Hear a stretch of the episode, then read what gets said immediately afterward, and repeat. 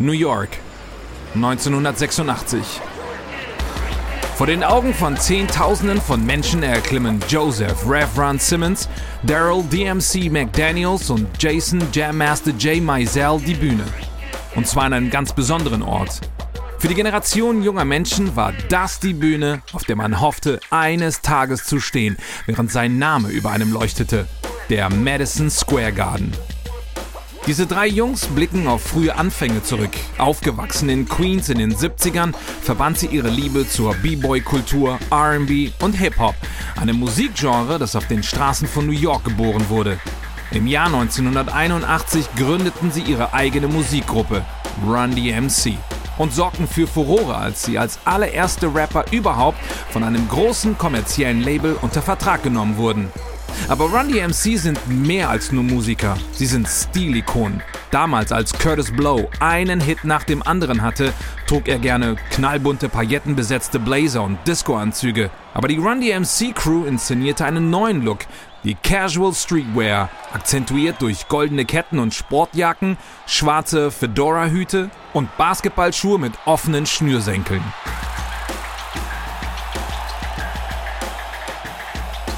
Im Madison Square Garden stimmt das Trio auf der Bühne einen ihrer neuesten Songs an.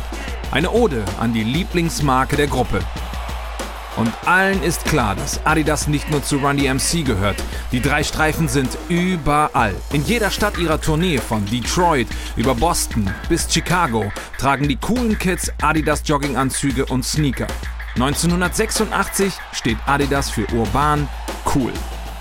Und die New Yorker Menschenmenge im Madison Square Garden an diesem Abend hat das verstanden. Ihr Applaus ist ohrenbetäubend und anhaltend.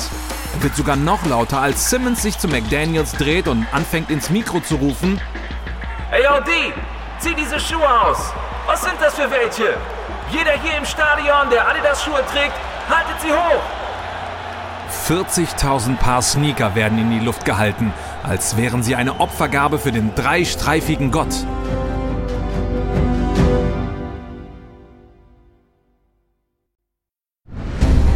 Ich bin Amius Haptu.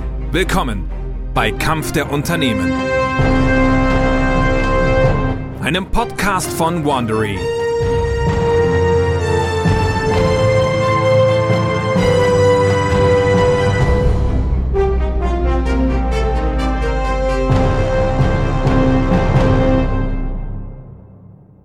Wir verfolgen die Sneaker-Rivalität zwischen Nike und Adidas, zwei Multimillionen-Dollar-Unternehmen, die in den 70ern aufeinanderprallen, als Profisport und seine Fans in ein neues, kühnes Zeitalter eintreten. Dies ist Episode 4. Nike Air. Heute geht es in die 80er, das Jahrzehnt voluminöser Frisuren und extra breiter Schulterpolster. Vor Ende dieses Jahrzehnts würde der Sneaker allerdings eine noch bedeutendere und beständigere Rolle einnehmen als diese beiden Modeerscheinungen. Bis heute hat der Sportschuh seinen besonderen Platz als Ausdruck von Modebewusstsein und als Statussymbol. Aber wie kam es dazu? Wie wir hören werden, hat es sehr viel mit dem Aufeinandertreffen zweier Sportbekleidungstitanen zu tun – doch zuerst kehren wir zu Run DMC zurück, die in einer New Yorker Menschenmenge mit ihrem Song My Adidas einheizen. In dieser Menge befindet sich Angelo Anastasio, ein Mann von der Westküste. Er ist von den Adidas-Büros im Westen der USA an die Ostküste geflogen, um sich das Run DMC-Phänomen mit eigenen Augen anzusehen. Der Designer von Adidas spürt sein Herz rasen, als die Fans in der Arena ihre Turnschuhe hoch in die Luft heben. Er hat zwar gehört, dass etwas Großes im Gange ist, aber das hier sprengt sogar seine Vorstellungskraft. Nach der Show trifft Anastasio die Rapper backstage. Wie würde es euch gefallen, dafür bezahlt zu werden, Adidas zu tragen? Die Mitglieder von Run EMC müssen nicht lange darüber nachdenken, denn sie sind ja schon längst die lautesten Prediger der Marke. Ein paar Tage später kommt der Deal an die Öffentlichkeit Run DMC ist die erste Hip-Hop-Gruppe der Welt, die einen teuren Werbevertrag mit einem Sportschuhunternehmen unterzeichnet. Was sie verdienen? Eine Million Dollar. In den Wochen und Monaten, nachdem Adidas Run DMC offiziell unter Vertrag nimmt, steigen die Verkäufe der Sneaker mit der Muschelspitze. Plakate mit dem Rap-Trio tauchen in Städten im ganzen Land auf. Die Rapper arbeiten mit Adidas am Design ihrer eigenen Kollektion von Jogginganzügen und Superstar-Schuhen, deren Versionen übrigens noch heute verkauft werden. Bald zieht die Konkurrenz nach und nimmt Rapper unter Vertrag, um ihre Marke zu tragen. Ein junger Rapper namens Dougie Fresh trägt Belly, die Beastie Boys tragen Puma und Grandmaster Flash geht nicht mehr ohne sein knallrotes Paar Pony Slam Dunks aus dem Haus. Sneakerkultur und Hip-Hop-Kultur sind dauerhaft verschmolzen. Aber durch den allerersten Hip-Hop-Werbevertrag hat sich Adidas an die Spitze der Konkurrenz gesetzt und fährt die größten Profite ein. Auf eine gewisse Weise sind die Dinge im Hauptsitz in Bayern nie besser gelaufen. Allein vom Verkaufsvolumen lässt das deutsche Unternehmen seine Konkurrenz weit hinter sich. Die Jahresumsätze bewegen sich um die 1,5 Milliarden US-Dollar, was heutzutage circa 3 Milliarden US-Dollar entspricht. Mitte der 80er ist Adidas der Trendsetter der Branche, aber der Siegeszug seiner Sportschuhe und Sportbekleidung ist noch lange nicht vorbei. Trotzdem, Horst Dassler, Chef von Adidas und Sohn des Firmengründers, weiß, dass die Marke mit den drei Streifen auch weiter viele Herausforderungen zu meistern hat. Zum einen stellt sich die Frage, wie lange Adidas noch auf der Wachstumswelle der 60er und 70er treiben kann. Zum anderen gibt es immer mehr Konkurrenten, die auch ein Stück vom Kuchen abbekommen möchten. Puma, das von Horsts Cousin Armin geleitete Unternehmen, beansprucht immer mehr Marktanteile in Europa. Und in den USA verkauft Reebok Hunderttausende von Aerobic- und Laufschuhen. Aber diese beiden sind längst nicht die größte Gefahr für die fortbestehende Dominanz von Adidas, nicht mal annähernd. Und Horst weiß das. Die größte Bedrohung für die Spitzenposition von Adidas ist ein gewisses Unternehmen aus Beaverton, Oregon, benannt nach der Siegesgöttin aus der griechischen Mythologie. Während Adidas mit der Run DMC-Kampagne einen großen Hit gelandet hat, war Nike nicht untätig und hat mit seinen eigenen klugen Werbeverträgen einiges an Dynamik gewonnen. Nicht zu vergessen mit Sneakern wie dem Cortez, einem Hightech-Sneaker, der von vielen als der erste moderne Laufschuh gesehen wird. Das kleine Unternehmen hat sich von einem Jahresumsatz von weniger als 29 Millionen US-Dollar im Jahr 1973 auf über 850 Millionen US-Dollar ein Jahrzehnt später gesteigert.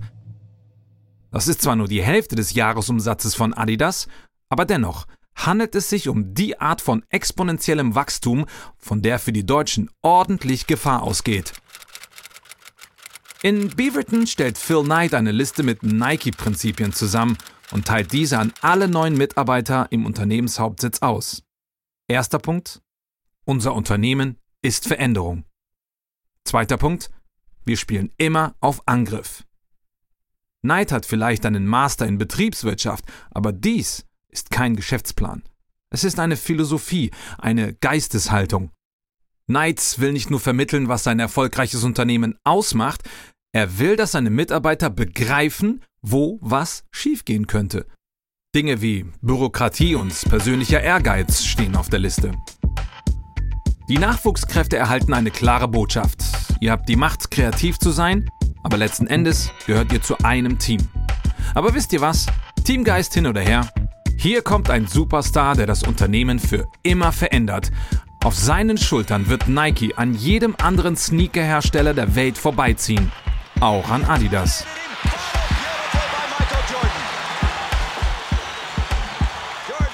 Im Jahr 83 schreibt ein junger Manager namens Rob Stresser eine Notiz an seinen Boss, Nike-Firmenchef Phil Knight. Einzelne Sportler, schreibt er, werden eher die Helden sein als Teams. Symbole dessen, was normale Menschen nicht mehr können. Riskieren und gewinnen. Etwas muss man über Neid und Stresser unbedingt wissen. Sie haben ehrlich gesagt nicht besonders viel gemeinsam. Neid ist klug und bedächtig. Stresser ist ein übergewichtiger, bärtiger Partylöwe, der kein Blatt vor den Mund nimmt. Neid nennt ihn gerne radikal ehrlich. Und obwohl er sagt, dass er diese radikale Ehrlichkeit respektiert, gibt es etwas, das er an Stresser noch mehr schätzt. Seine Intuition. Knight leitet diese Notiz an einige Mitarbeiter weiter, denn er weiß, sein Unternehmen befindet sich in einer entscheidenden Übergangsphase. Obwohl Nike sich einen Namen als Lieferant von innovativen Hightech-Schuhen gemacht hat, sind sie nicht die einzigen im Rennen. Denn die gleiche Flut von Sneaker-Unternehmen, die Adidas bedroht, bedroht auch Nike. Sollte Nike stolpern und ein Quartal lang Verluste verzeichnen, ist Knight gezwungen, ein paar Mitarbeiter zu entlassen. Zu diesem Zeitpunkt braucht Nike eine Spritze. Oder wie Stresser es in seinen Aufzeichnungen ausdrückt, Nike braucht einen Helden. Wie der Zufall es will, hat Stresser auch schon einen ausgespäht. Dieser Held in Spee spielt Basketball für die University of North Carolina. Stresser hat nicht als einziger bemerkt, dass dieser Junge etwas Besonderes ist. Basketball-Insider sind sich einig, dass dieser neue Spieler, Michael Jordan, wahrscheinlich einer der besten Basketballspieler seit Jahrzehnten ist. Vielleicht einer der besten aller Zeiten. Er ist ein Sportler in Reinform, muskulös, stark, dynamisch und charismatisch. Im Jahr 82 führt Jordan die Tar Heels zu einer NCAA-Meisterschaft und besiegt das Team aus Georgetown, welches von dem zukünftigen Hall of Famer Patrick Ewing angeführt wird. 84 wird Jordan von den Chicago Bulls unter Vertrag genommen. Ungefähr zur selben Zeit diskutiert er mit seinem Agenten David Falk darüber, welche Sneaker er bei seinem NBA-Debüt tragen wird. Im College trug Jordan Converse aber in der Highschool trug er die drei Streifen, die er heute noch als Schuhe bevorzugt. Was hältst du von Nike? Viele meiner Jungs tragen Nike. Jordan ist nicht interessiert. Tu einfach, was du tun musst, um mich mit Adidas zusammenzubringen, okay? Hätte Rob Stresser nicht bei Nike gearbeitet, hätte Jordan möglicherweise seinen Kopf durchgesetzt. Aber Stresser ist ein Hardcore-Basketball-Fan schlechthin. Er macht es sich zur Aufgabe, jeden aufstrebenden Spieler zu kennen. Und als ihm zu Ohren kommt, dass Adidas Jordan nicht unter Vertrag nehmen wird, entweder kann das Unternehmen es sich nicht leisten, oder sie begreifen nicht, dass Jordan ein zukünftiger Superstar ist, schlägt Stresser zu. Flugnummer 2176 nach Portland steht zum Abflug an Gate 17 bereit. In diesem Herbst fliegen Jordan und Falk gemeinsam mit Jordans Eltern, James und Dolores, nach Oregon, um sich mit Nike-Managern im Unternehmenshauptsitz zu treffen. Jordan ist nicht überzeugt. Er hat noch nie in seinem Leben einen Nike-Schuh getragen. Aber nachdem Falk, James und Dolores darum anfleht, ist Michael einverstanden, an die Westküste zu reisen. Im Jahr 84 hat der Beaverton Campus nichts mit dem Multimillionen-Dollar-Labor, das er heute ist, zu tun. Und Jordan folgt seinem Gastgeber zögerlich über die bescheidenen Grünanlagen. Er lächelt absichtlich nicht. Er hofft immer noch auf Adidas. Gemeinsam mit seinen Eltern und seinem Agenten nimmt Jordan in einem kleinen Konferenzraum Platz. Hier sitzen Stresser, der seine Begeisterung kaum verbergen kann, der Nike-Designer Rob Moore und Sonny Vaccaro, der Chef von Nikes Basketball-Geschäftstätigkeiten. Phil Knight ist nirgendwo zu sehen. Tatsächlich steht er auf Abruf bereit, um den Deal abzuschließen, aber das weiß Jordan nicht. Stresser dimmt das Licht. Ein Zusammenschnitt der Höhepunkte aus Jordans Zeit am College läuft auf einem Bildschirm. Aus den Lautsprechern tönen die Pointer Sisters. Und dann, als die Montage den Gipfelpunkt erreicht, tritt einer von Nikes Designern, Peter Moore, vor und übergibt Jordan ein besonderes Geschenk. Es ist leuchtend rot und schwarz, die Farben der Chicago Bulls. Es ist ein markanter High-Top-Sneaker, der einzig und allein für diesen Augenblick gemacht wurde. Einzig und allein für Michael Jordan. Was hältst du davon? Ziemlich cooler Schuh, was? Aber Jordan ist nicht beeindruckt. Ich mag Adidas unter anderem, weil ihre Schuhe näher am Boden sind, verstehen Sie? Diese Sohlen sind zu hoch. Kein Problem, wir passen sie an. Sie anpassen? Das lässt Jordan aufhorchen. Andere Unternehmen, die um ihn geworben hatten, wie Converse, hatten ihm nicht angeboten, Sneakern seine Vorstellung anzupassen. Aber Nike will mehr als nur eine Werbefigur. Sie wollen einen Partner. Er folgt der Nike Crew in einen anderen Konferenzraum. Dort trifft er auf Nike-Boss Phil Knight. Als Sonny Vaccaro zwei druckgegossene Modelle von Mercedes-Autos in der Hand hält, tut Knight so, als hätte er einen Herzinfarkt und greift sich an die Brust. Als hätte ihn niemand gewarnt, dass zwei extrem teure Sportwagen zum Angebot dazugehören würden. Vaccaro wagt trotzdem den Sprung. Wenn du bei Nike unterschreibst, seine Stimme verklingt. Die Andeutung ist offensichtlich. Wenn Jordan den Swoosh trägt, springt mehr dabei heraus als nur Sneakers und Bargeld. Endlich breitet sich ein Lächeln über Jordans Gesicht aus. An diesem Abend treffen sich der zukünftige Superstar und sein Agent zu einer Nachbesprechung. Und Jordan hat sich entschieden. Ich will zu keinem weiteren Meeting mehr. Lass uns Nike nehmen. Lass uns einfach Nike nehmen. Später bietet Nike Jordan eine halbe Million US-Dollar pro Jahr über fünf Jahre an. Zu dem Zeitpunkt der teuerste Werbevertrag mit einem Sportler aller Zeiten. Eine historische Partnerschaft ist besiegelt worden. Zu Beginn der NBA-Saison 84 steht Jordan in einem Paar rot-schwarzer Schuhe auf dem Platz. Nike nennt sie Air Jordans, nach der Fähigkeit ihres neuen Starspielers, elegant in die Luft zu steigen und Korb um Korb zu werfen.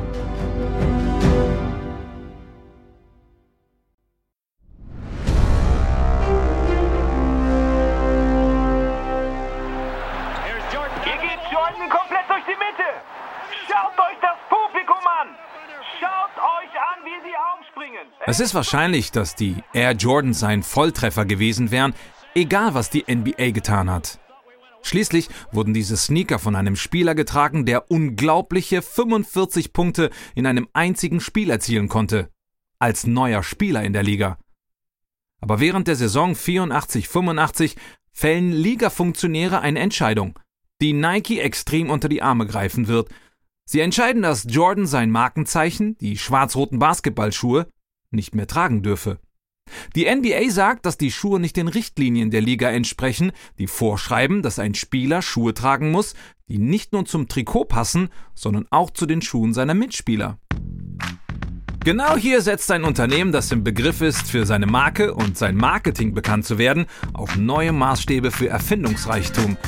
In einem Werbespot von 85 filmt eine Kamera langsam von Jordans Kopf über sein schwarz-rot-weißes Trikot bis zu seinen Füßen, während er stumm einen Basketball dribbelt.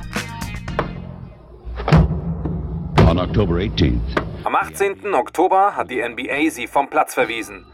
Glücklicherweise kann die NBA euch nicht davon abhalten, sie zu tragen. Air Jordans von Nike. Man kann die Auswirkungen der Air Jordans auf Nikes Vermögen und das von Phil Knight gar nicht hoch genug ansiedeln. Nikes Firmenchef, ein ehemaliger Läufer, hatte sein Unternehmen um Laufschuhe herum aufgebaut, aber jetzt ist es ein Basketballschuh, der die Marke definiert. Mit seinen Freunden spricht Knight über eine Trendwende. Ein neues Kapitel in Nikes Geschichte beginnt. Innerhalb von nur ein paar Monaten verschickt Nike 1,5 Millionen Paar Air Jordans durchs ganze Land. Geschäfte legen Wartelisten für Kunden an, die kein Paar mehr abbekommen haben. 86 steigen die Verkäufe auf 4 Millionen Paar an. Air Jordans für Kinder und Babys werden auf den Markt gebracht. Ein Nike-Sprecher fasst das Phänomen im Stil der 80er zusammen.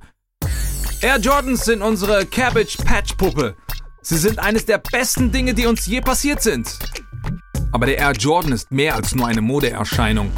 Bald ist es offensichtlich, dass die Macht dieses Sneaker den Basketballplatz bei weitem übersteigt. Sie dehnt sich bis auf die Popkultur aus. Rapper wollen sie genauso tragen wie Hollywood-Stars. Yo, Mars Blackman here with my main man, Michael Jordan. Yo, Mars Blackman hier mit meinem besten Freund Michael Jordan. Spike Lee produziert in seiner Rolle als Mars Blackman aus dem Film Nola Darling einen Werbespot für Nike, in dem er die Kraft des Schuhs unter Beweis stellt. Is it an extra long short? Sind das die extra langen Shorts? Und die Jordans haben einen Halo-Effekt. Sie katapultieren Nike auf den Marken-Olymp und locken mehr Käufer ins Swoosh-Universum. Run DMC war gestern und Adidas Superstars verlieren etwas von ihrem Glanz. Es müssen die Schuhe sein. Nun sorgen Air Jordans dafür, dass Käufer übereinander herfallen, um sie zu bekommen. Jordans und diese neuen Nikes, die sich Air Max nennen. Oder die neuen Nike Alpha Force mit ihrem Markenzeichen, dem ikonischen Klettverschluss. Oder die flippigen Nike Air Safaris mit dem Leopardenmuster, die der Rapper Biz Markie als sein Markenzeichen übernimmt. In kürzester Zeit löst sich Nike von allen Konkurrenten in den USA und erzielt das Doppelte und Dreifache der Umsätze von Adidas. 87 erlaubt Phil Knight dann eine signifikante Erhöhung des Marketingbudgets, um die Dominanz von Nike auszubauen. Nike erhöht sein Marketingbudget auf 50 Millionen US-Dollar, um den Vorsprung zur Konkurrenz auszubauen. Falls es vorher irgendwelche Zweifel gab, dass sich der Wind gedreht hat, hatten sie sich jetzt erledigt. 1987 stirbt Horst Dassler plötzlich mit 51 Jahren. Der Geschäftsmann, der Adidas in über 150 Ländern bekannt gemacht und das Unternehmen seines Vaters zu einem Multimilliarden-Dollar-Konzern verwandelt hat. Für das deutsche Unternehmen könnte der Zeitpunkt nicht schlechter sein. Adidas wird nicht nur in den USA von Nike abgehängt. Phil Knight bereitet sich auf eine europäische Invasion vor. Genau ins Herz von Adidas, seiner Hochburg. Und andere Rivalen wie Reebok bedrängen die drei Streifen von der anderen Seite. Mit Verkäufen, die sich jährlich über eine Milliarde US-Dollar belaufen. Die letzten Jahre der 80er stehen für einen Tiefpunkt bei Adidas.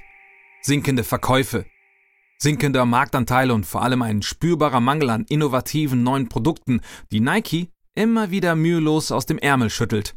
Adidas schlägt wild in alle Richtungen aus, versucht Märkte zu erschließen, in denen es nichts zu suchen hat, wie Casual Outdoor Bekleidung. Im Inneren des Adidas Firmensitzes ist ein offener Krieg ausgebrochen.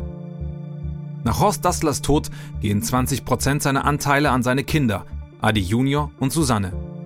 Aber Horst hatte auch vier Schwestern, die nun den Rest des Unternehmens kontrollieren. Die Schwestern beginnen gemeinsam auf einen Verkauf hinzuarbeiten. Die einst stolzen drei Streifen sollten gegen Reebok oder Nike verlieren? Das ist unerhört und peinlich. Adi Junior und Susanne kämpfen anfänglich gegen das Vorhaben ihrer Tanten. Doch aufgrund der extrem hohen Steuerabgaben auf ihr Erbe entscheiden sie sich schließlich dazu, ihren Anteil aufzugeben. Einem Verkauf scheint damit nichts mehr im Wege zu stehen und bald haben Horsts Schwestern auch einen potenziellen Käufer ausgemacht. Bernard Tapie, ein französischer Geschäftsmann, der ihnen mit Hilfe der finanziellen Unterstützung von acht französischen, deutschen und japanischen Banken ein Angebot in Höhe von 290 Millionen US-Dollar macht. Der Verkauf wird 1990 abgeschlossen. Die von Dassler betriebene Adidas-Ära ist vorbei. Franzosen leiten jetzt das Unternehmen. Die Moral der Mitarbeiter sinkt auf ein neues Tief. Aber wie heißt es so schön, wenn du glaubst, es geht nicht mehr, kommt von irgendwo ein Lichtlein her. Wenn die Dinge im Geschäftsleben am katastrophalsten scheinen, sehen schlaue Füchse die größten Chancen. Und im Fall von Adidas kommt der erste Schritt in Richtung einer Neuerfindung, die der Marke ihr donnerndes Comeback beschert, von einer unerwarteten Quelle. Und zwar aus Beaverton, Oregon. Erinnert ihr euch noch an Rob Stresser von Nike? Wir haben ihn schon erwähnt. Stresser ist dieser dicke, laute, trinkfeste Typ, den Phil Knight einmal seinen MVP nannte, seinen wertvollsten Mitarbeiter. Der Typ, der vor langer Zeit einen Superstar namens Michael Jordan entdeckt hatte. Knight, der nicht zu Übertreibungen neigte, hatte einmal gesagt, dass er bereit wäre, Stresser in jede Schlacht zu folgen. Aber Knight und Stressers Beziehung war letztendlich ähnlich der von zwei Brüdern. Die kleinste Mücke wurde zum Elefanten gemacht. Manchmal war der Dresscode Grund für einen Streit. Wie an dem Tag, an dem Phil schließlich genug hatte von Stressers ausgebeulter, schludriger Arbeitskleidung und ihm mit Bußgeld drohte für jedes Mal, wenn er unangemessen gekleidet war. Was Stresser als Einladung dafür nahm, weiterhin seine sackartigen Bermuda-Shorts zur Arbeit zu tragen. Dann war der Punkt erreicht, der das Fass zum Überlaufen brachte. Und trotz des Erfolgs des Air Jordan verließ Stresser Nike, um eine neue Beratungsfirma zu eröffnen. Den Designer Rob Moore nahm er gleich mit. Für Knight war das Hochverrat. Gehen wir zurück nach Deutschland. Es ist 1989. Während Adidas an den meistbietenden versteigert wird, werden Moore und Stresser, jetzt unabhängige Berater, nach Deutschland eingeladen Ihnen ist klar, was Ihr alter Boss davon halten würde. Aber hey, Sie arbeiten nicht mehr für Phil Knight. Also nehmen Sie die Einladung an und rasen über die Autobahn in Richtung Adidas Firmenhauptsitz. Aber als Stresser und Moore vor der Festung anhalten, die den Adidas Hauptsitz beherbergt, geht Moore plötzlich auf, wie entsetzlich weit weg er von zu Hause ist. Im Herzen ist er ein Mann aus Beaverton und glaubt, dass er in Bayern nichts zu suchen hat. Ach scheiße, lass uns wieder verschwinden. Stresser hingegen ist nicht so sentimental. Auf gar keinen Fall! Und so verbringen Moore und Stresser die nächsten Tage in intensiven Gesprächen mit dem Rest der Adidas-Führungskräfte.